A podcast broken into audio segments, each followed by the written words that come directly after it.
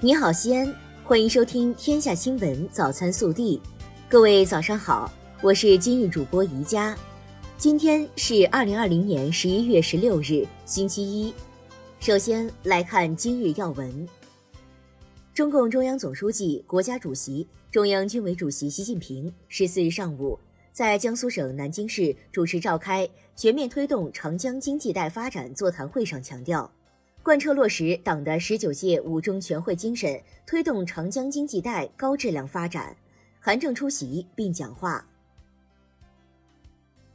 本地新闻：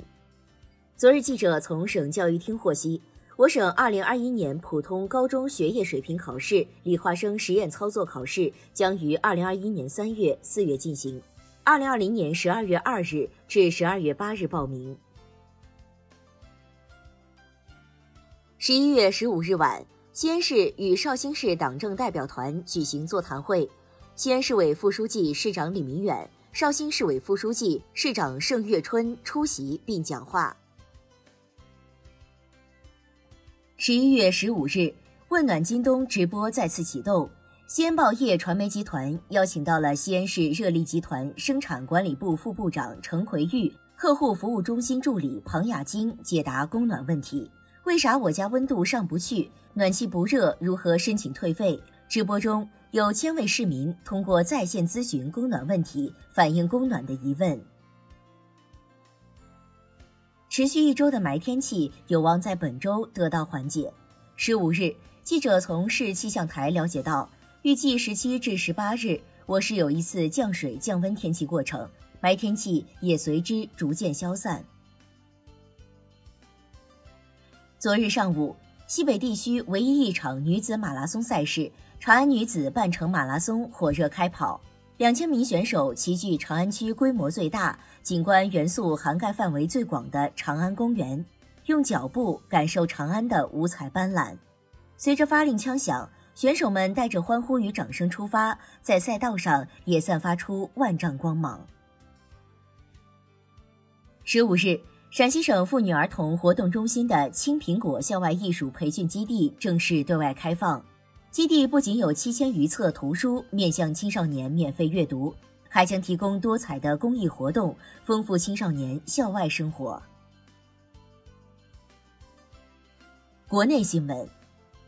第四次区域全面经济伙伴关系协定领导人会议十一月十五日举行，东盟十国以及中国、日本、韩国。澳大利亚、新西兰十五个国家正式签署区域全面经济伙伴关系协定 （RCEP），标志着全球规模最大的自由贸易协定正式达成。签署 RCEP 是地区国家以实际行动维护多边贸易体制、建设开放型世界经济的重要一步，对深化区域经济一体化、稳定全球经济具有标志性意义。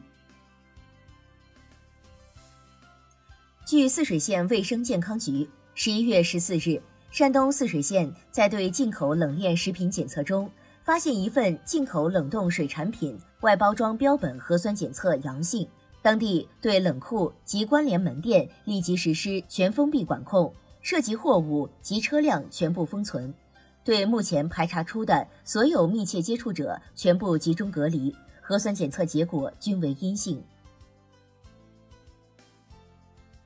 根据国务院应对新冠肺炎疫情联防联控机制有关规定和喀什地区新冠肺炎疫情形势，经喀什地区新冠肺炎疫情防控工作指挥部研究决定，十一月十五日零时起，将疏附县栏杆镇、乌帕尔镇、塔什米利克乡、铁日木乡疫情风险等级由中风险调整为低风险。调整后，疏附县要坚持科学防控、精准防控。据宁波市文化遗产管理研究院宁波北仑新器发现东周时期文化遗址四顾山遗址，发掘过程共揭露出东周至明清时期遗迹一百余处，出土完整或可修复文物标本近三百件，以陶器和原始瓷器为主，也见有青铜铲、青铜剑足、铁奔等金属器。记者从交通部北海救助局获悉，十五日，鲁鹏渔养六零五幺五渔船在威海石岛东南八海里处被撞翻扣，造成五人落水。经过救援，北海救助局荣成救助基地成功救助一名被困渔民，打捞三具罹难者遗体，仍有一人下落不明。目前搜救工作仍在进行中。